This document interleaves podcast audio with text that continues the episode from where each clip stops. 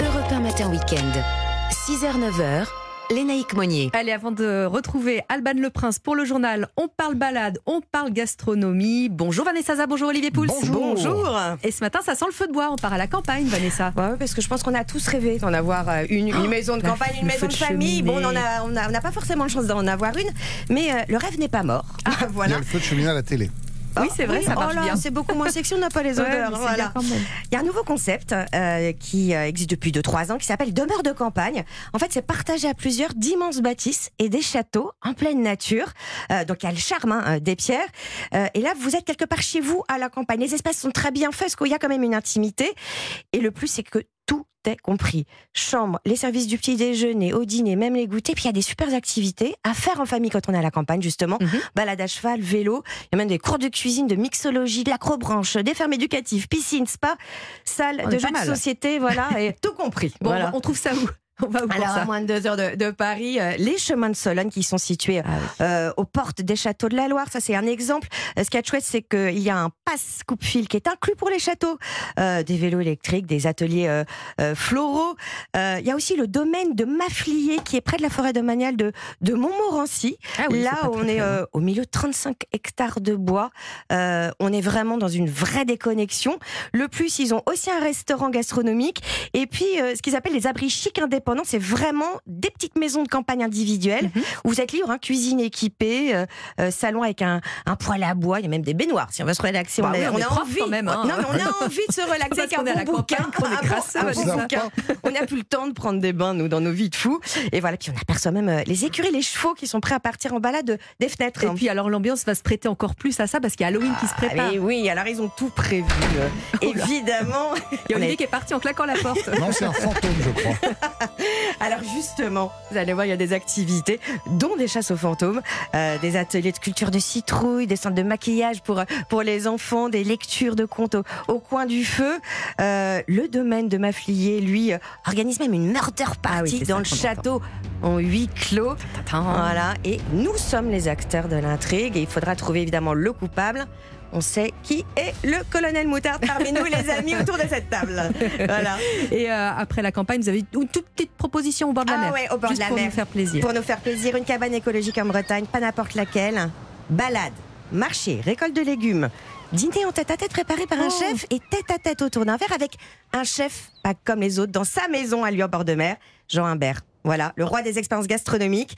Et c'est à gagner en plus. Il vous invite, c'est le week-end prochain, une nuit unique. Rendez-vous lundi 30 octobre à 19h sur airbnb.fr. Jean Humbert. Et c'est merveilleux ça, tout comme Olivier. Oui, moi Et je vous tout ai comme pas le fait de dessert citrouille. qu'il nous propose. Je vous ai fait un dessert qui est intemporel, absolument délicieux, hyper facile à faire en plus. Je pense que dans le. J'aurais pas pensé que c'était facile. Ah à non, mais dans, vous Ah, moi savez, non dans, plus. dans- dans les livres de cuisine où c'est toujours un peu compliqué de s'attaquer au dessert, je crois que c'est vraiment l'une des recettes les plus simples. Je vais vous la donner dans un instant.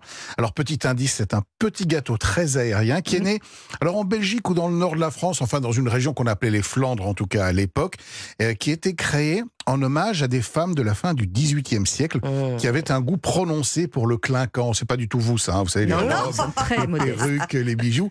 Mais vous êtes quand même des merveilleuses. Ah, quel flatteur. c'est le merveilleux, évidemment. On est légère, légère. Légère. Trois ingrédients seulement de la meringue sèche, de la crème montée et des copeaux de chocolat.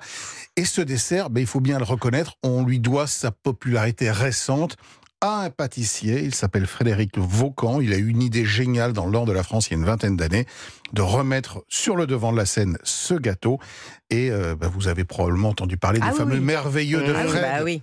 Des boutiques qui ont essaimé un peu comme un peu des partout, champignons. hein. Eh ben, je vous en ai apporté. J'ai oui. fait une petite C'est halte. bien. Et je vous donne la recette parce Ah oui. que c'est Ah quand bah, même pas très compliqué envie, à hein. faire. Mm. Ça coûte assez cher en boutique, mais Oui, si vous avez un tout petit peu de temps devant vous, vous allez le faire. Alors tout d'abord, il faut faire des meringues. Alors pour, pour des meringues, c'est 4 blancs d'œufs, Mhm. 100 g de sucre glace et 100 g de sucre fin.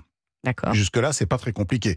De la crème montée, 200 g de crème liquide, 30 g de sucre et une petite gousse de vanille. Mhm. Et puis 100 g de chocolat pour l'enrobage, Eh bah oui, évidemment. Alors on commence par monter nos blancs en neige avec le sucre qu'on ajoute à la fin. Il faut un blanc Mhm. bien, Bien, ferme. ouais, bien ferme. On forme des petits disques de meringue qu'on va poser sur une feuille de papier cuisson et on va les faire cuire pendant deux heures à 100 degrés. C'est un peu long, C'est un peu long. mais mais bon. ça doit rester moelleux et en même temps croquant. C'est Ah ça l'enjeu. heures quand même. Ouais, Ça vous laisse En même temps, il est tôt, on le fait maintenant, c'est prêt pour, Voilà, pour- ouais. pour le Ça vous laisse tranquillement la le temps pub, là, allez allumer le four. de monter votre crème. Alors, euh, à la main ou au robot, c'est encore plus facile. Crème bien froide, évidemment, dans laquelle vous allez intégrer le sucre et la gousse de, vanille dont vous aurez euh, raclé euh, les, les- les- les petites graines. Et ensuite, bah, c'est très simple. Une fois que vos, vos disques ont, ont refroidi, on vient tartiner par-dessus une bonne quantité de crème Ouais. montée. On prend le chocolat, on le râpe pour avoir des petits copeaux. On vient déposer tout ça par-dessus.